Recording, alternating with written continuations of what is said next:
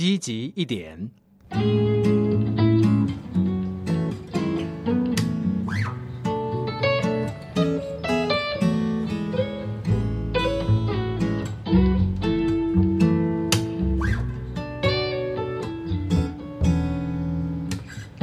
总是要等到睡觉前才知道功课只做了一点点，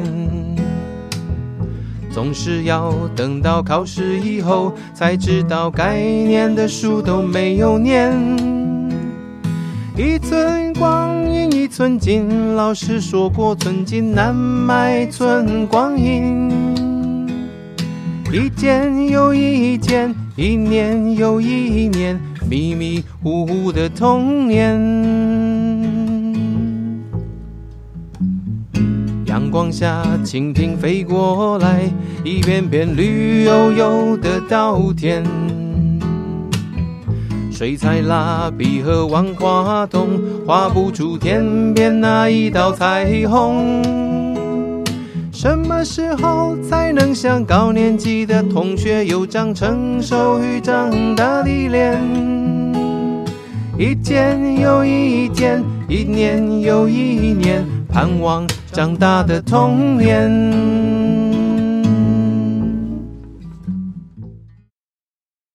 亲爱的大孩子们，大家好！大林老爸又来说故事喽。校园之爱是个经营志工的社会服务机构。透过开办社团，认识校内的国中、高中学生。两三个月以后，我们会邀请学生投入周末、假日非社团的相关服务，也欢迎他们邀请朋友一起参加。希望透过这样的机会，帮助在校同学走出舒适圈，进到社会需要的角落，以实际的行动关心服务弱势族群。同时操练人际互动、团队合作，学习相关的技能。那些像你们一样愿意常年投入的孩子们，最后都变得精明干练，成为学校职场上的精英。有趣的是，十多年来，在邀请人投入服务或相关训练时，常常听见这样的回应：“老师，暑假爸妈可能要带我们全家出国。”哎。暑假我可能要重补修哎，那个周末可能有朋友要来找我哎。期中考剩下不到两周，我爸妈可能不会让我参加吧。暑假升上三年级要预备明年的升学考试，嗯，应应该不行。如果出国考试、上课，确定和服务的时间冲突。当然无可厚非，下一次再参加绝对没问题。为了准备考试，如果连一个上午四个小时的服务，或是一周的营会时间都排不出来，我觉得很多这样的 case 可能只是不够积极，或是不想参加的借口吧。今天要跟大家分享旧约圣经雅各的故事，雅各和哥哥。以扫是双胞胎，他们的父亲是亚伯拉罕的儿子以撒。以撒死后，兄弟闹分家，弟弟雅各远远的逃到舅舅拉班的家乡，娶了舅舅的两个女儿为妻。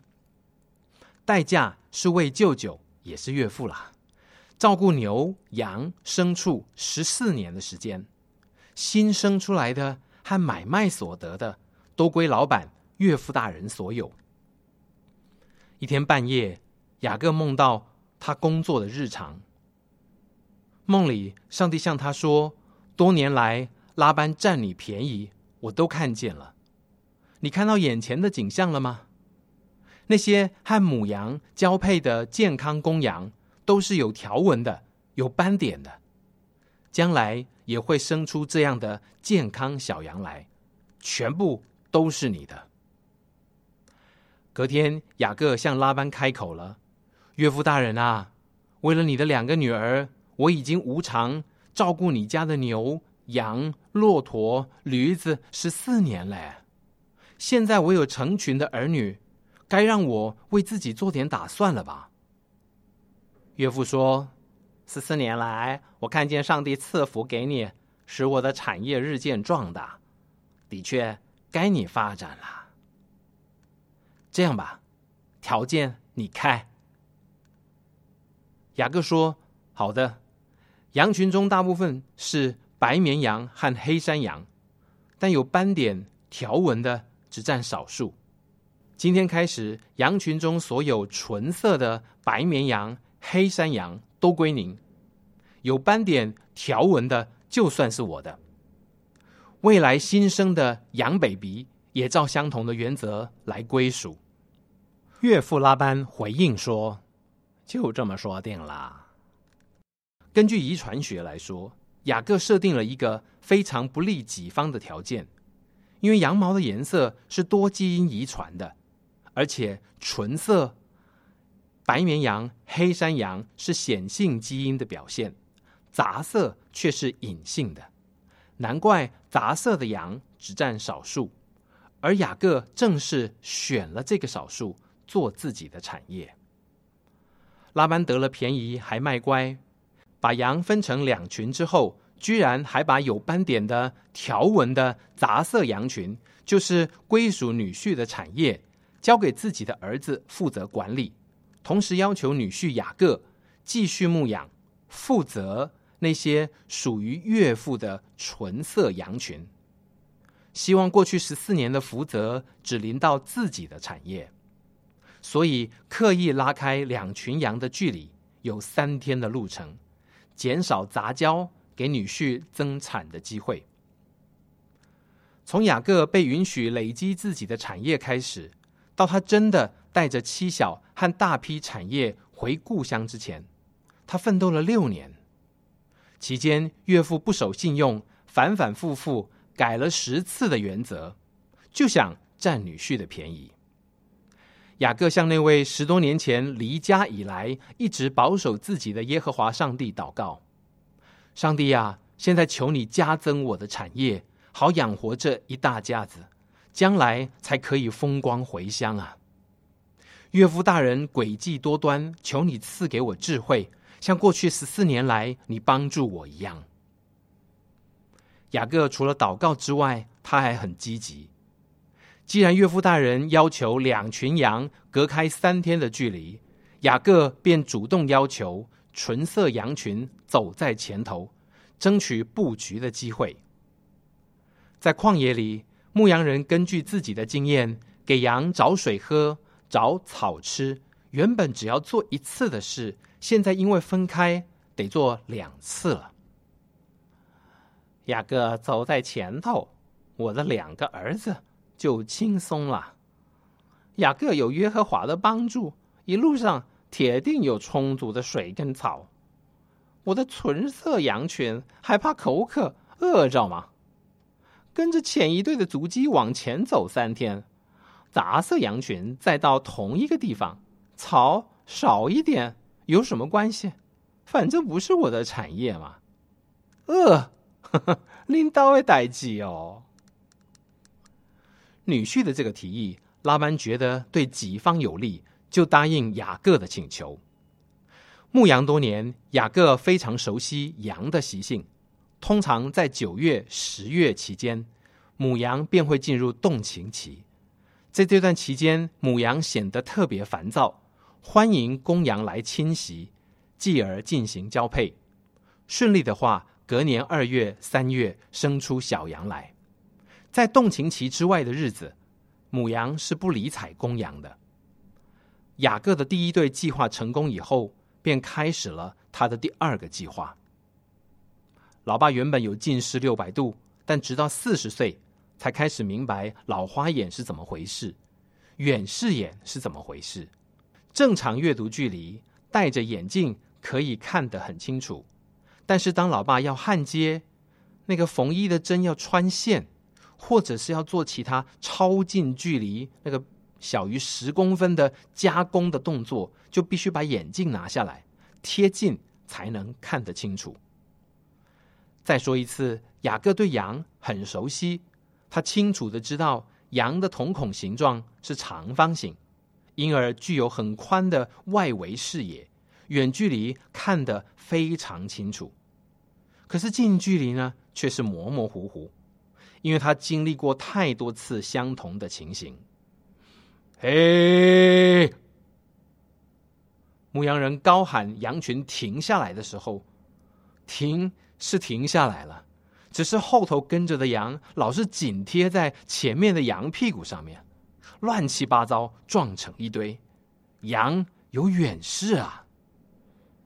接下来这六年的九月、十月，雅各都拿杨树、杏树、枫树的嫩枝子，把树皮剥开，变成白色的纹路，也就是像木质层的白色的最外缘这个部分给铺露出来，把许多许多这样处理好的树枝子插在羊喝的水沟里或是水槽里，这样羊来喝水的时候。眼前一片模糊的杂色羊背景配色，形成母羊在动情期里最好的提示，积极的配合杂色公羊的侵袭，进而交配成功。但在动情期以外的时间里，水里就不插树枝。第二个计划造成两个羊群的生产率大大不同，杂色的羊群产量惊人。纯色的羊群羊 baby 就寥寥可数了，而且按着遗传理论，纯色羊与纯色羊交配有四分之三的几率生出纯色羊 baby，但却还有四分之一的机会会生出杂色的羊 baby，但杂色羊和杂色羊交配却是百分之百的生出杂色羊 baby 呀。雅各的第三个积极动作就是绝对公正。只要在他所牧养的羊群中生出杂色的羊 baby，就立刻送到拉班的两个儿子手上。因为只要羊 baby 长到六个月到满周岁大之间，他们就成熟到可以交配。如此公正的举动，降低了纯色羊和杂色羊的交配再生出纯色羊 baby 的机会。上帝的保守加上雅各的三个积极动作，六年下来让情势逆转。任何人看到这样的情形，都会说：耶和华上帝把拉班的牲畜夺过来赐给雅各了。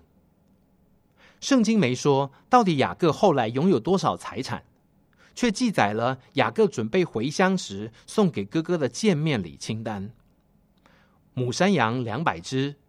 公山羊二十只，母绵羊两百只，公绵羊二十只，和三十只带着 baby 的母骆驼，还有四十只母牛，十只公牛，二十只母驴，和十只小驴子。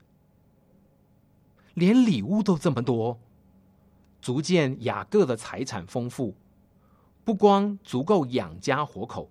将来绝对能在中东地区富甲一方。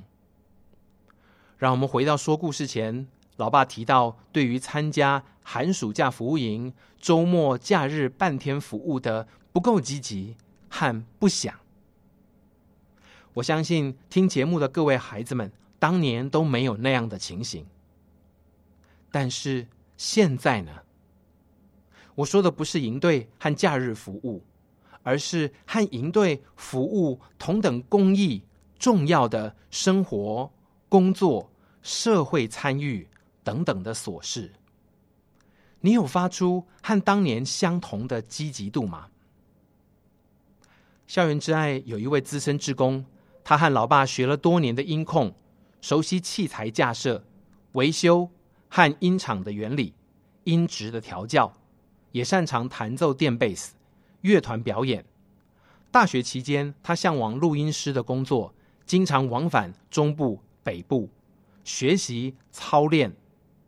两年的努力功败垂成，但他的功夫却更加精进。大学毕业以后，要开始还学贷，而身为老大的他，还得扛起家庭的经济需要。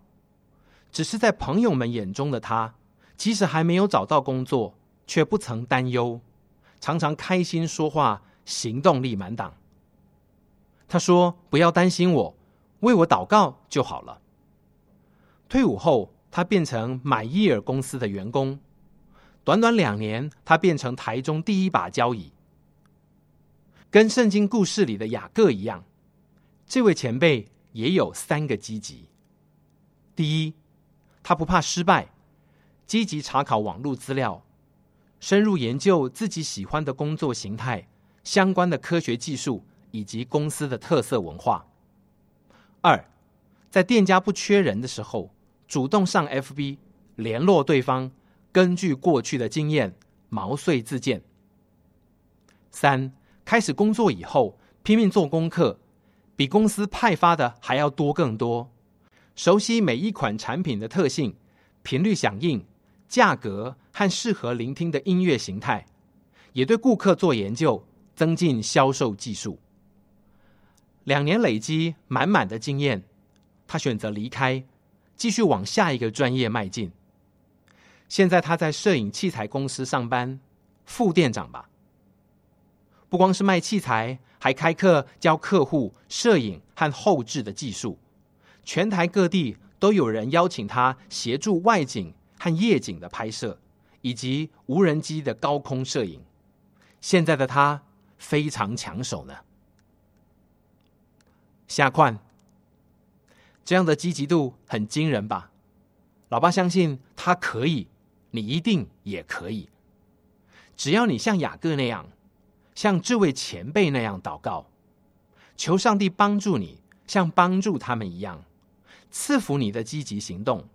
就算科学上不支持你，我们仍然可以期待一个精彩美妙的未来。老爸还在等你的故事呢，我们下次见。